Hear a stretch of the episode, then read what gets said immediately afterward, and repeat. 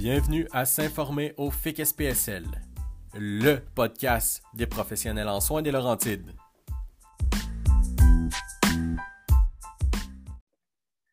Aujourd'hui, au quatrième épisode de S'informer au FIC SPSL, nous recevons Madame Julie Mathieu, vice-présidente secteur sud et responsable régionale du dossier santé et sécurité au travail nous parlerons du processus de droit de refus permettant aux membres de protéger leur santé et sécurité au travail lorsque l'employeur les place dans des situations à risque.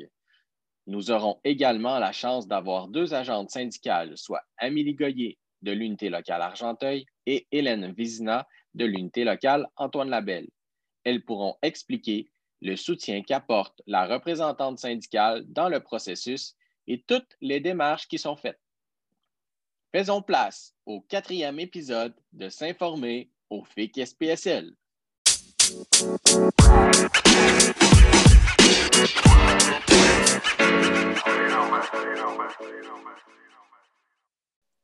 Bonjour Julie, ça va bien? Oui, ça va bien, Francis. Bonjour. Euh, merci d'être là avec nous aujourd'hui. Euh, Julie, vous êtes euh, porteuse régionalement du dossier SST, Santé et Sécurité au travail. Quel est l'impact que peut avoir un syndicat en matière de protection de la santé et de la sécurité des travailleurs? Euh, en fait, le syndicat agit et intervient auprès de l'employeur au sujet des questions qui sont relatives à la santé et sécurité au travail. Euh, on agit aussi pour mettre en œuvre des plans d'action et des moyens pour assurer des milieux de travail sain et sécuritaire. Et tout cela incluant euh, les contestations auprès de la CNSST et des plaintes auprès du comité paritaire qui est prévu à notre convention euh, collective. Euh, de plus, on sait aussi que le syndicat informe et sensibilise les membres à ces questions de santé et sécurité au travail. Et vos membres, euh, ça peut arriver dans certaines situations là, qui vont sentir que leur euh, sécurité ou leur santé est en danger. Euh, est-ce qu'elles ont des recours possibles?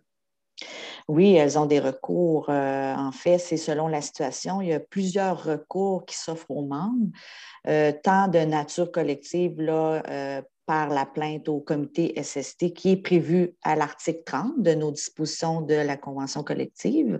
Euh, quand je me dis nos dispositions, nos dispositions nationales.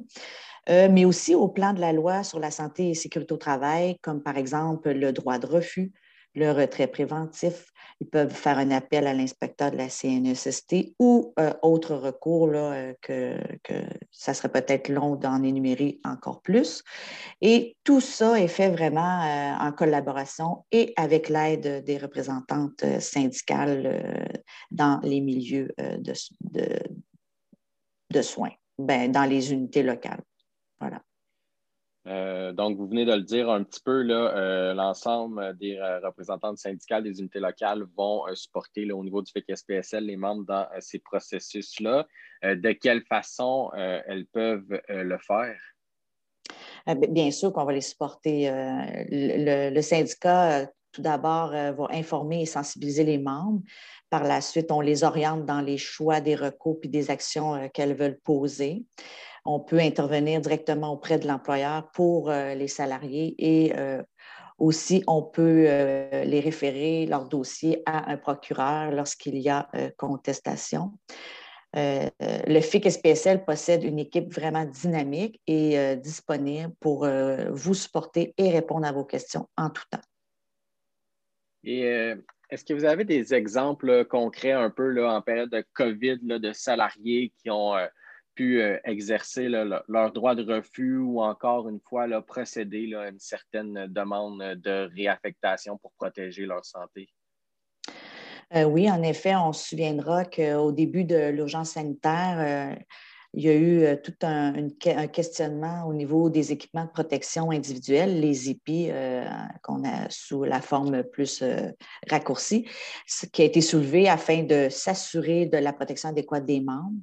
Ainsi, lorsqu'une salariée n'avait pas l'équipement nécessaire, par exemple le masque N95, soit qu'elle n'était pas fit testée ou qu'il n'y avait pas de masque approprié, il y a eu des interventions qui ont été faites ainsi que des droits de refus auprès de l'employeur à cette égard. donc, naturellement, la représentante syndicale accompagnait ou accompagne, si, si c'est encore d'actualité, la membre dans ce processus-là. Donc, on peut comprendre que le, syndicat accompagne à tout moment euh, ses membres dans les processus et plus particulièrement au niveau euh, des droits de refus. Est-ce qu'on en a plusieurs qui ont été appliqués dans, la région des Laurentides? Oui, on a eu plusieurs droits de refus ainsi que des demandes de réaffectation. Euh, pour les femmes enceintes et les personnes immunodéprimées, euh, certaines demandes ont été acceptées d'emblée par l'employeur, d'autres ont nécessité le recours à la CNESST et euh, quelques-unes sont présentement en contestation devant le tribunal administratif du travail. Puis, euh, au niveau de, tout ça, à quel pourcentage environ euh, la CNSST, quand elle est intervenue dans les dossiers, a mentionné que les membres étaient en situation euh, qui était dangereuse pour elles-mêmes et qu'une réaffectation ou un retrait du travail a été exigé par la CNSST?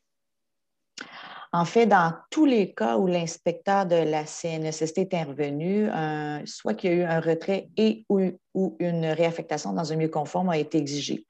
Ce qui veut donc dire que les membres étaient dans des situations dangereuses et donc le syndicat a supporté les membres pour leur assurer un lieu de travail euh, sécuritaire. Bien, euh, merci beaucoup, Julie, euh, pour euh, votre temps, pour nous en permettre d'en apprendre encore un peu plus sur le processus de droit de refus. ce fut un plaisir, encore une fois, de, vous recevoir au podcast, mais cette fois-ci pour parler de santé et sécurité au travail, un de vos dossiers que vous pilotez régionalement au sein du FIC Syndicat des professionnels en soins des Laurentides. Merci beaucoup, Julie. Merci.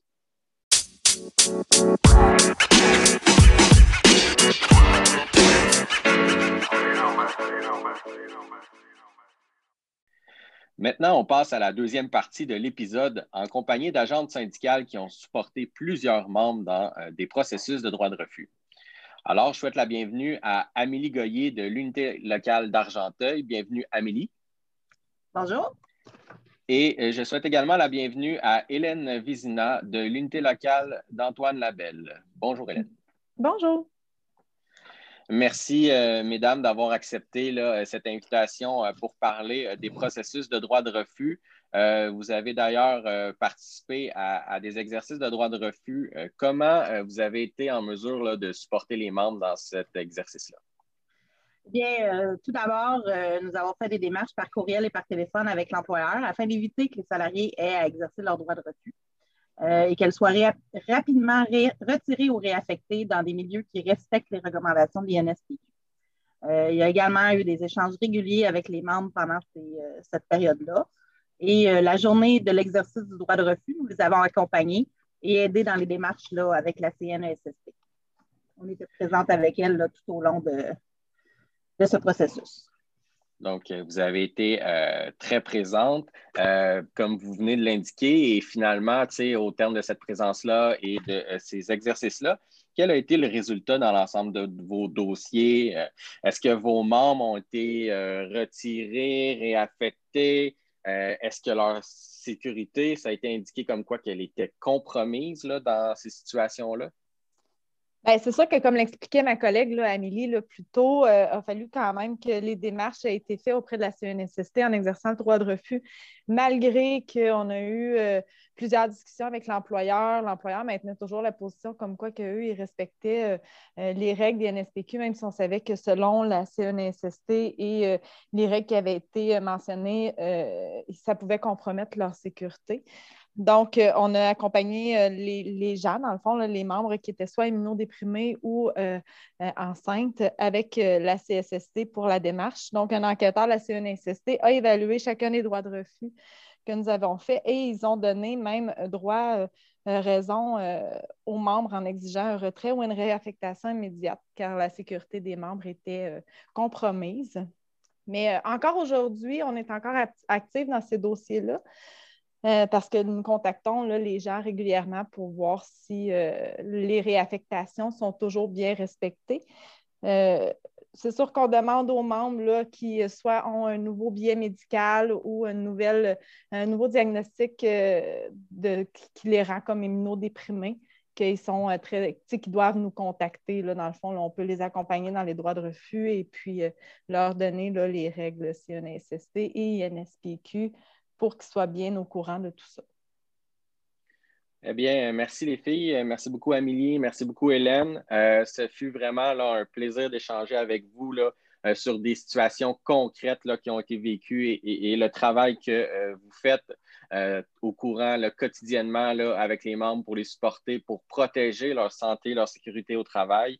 Euh, dans le fond, euh, je pense que les membres doivent saisir qu'elles vont être supportées dans ce processus-là ou dans tout autre processus, mais qu'elles doivent rapidement informer le syndicat, leur agent syndical ou leur représentante locale de toute situation qui pourrait venir modifier leur protection, leur santé, leur sécurité. Donc, si elles obtiennent un nouveau billet comme euh, immunodéprimé, un, billet parce qu'il y a une situation heureuse qui arrive comme euh, être euh, nouvellement enceinte.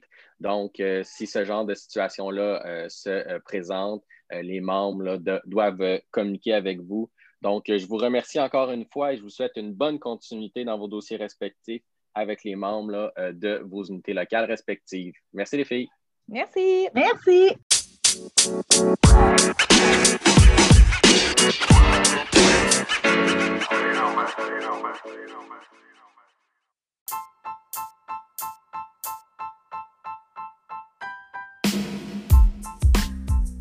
Voilà, c'est ce qui met fin au quatrième épisode de S'informer au FIC SPSL. Notez que cet épisode a été enregistré le matin du 12 février 2021.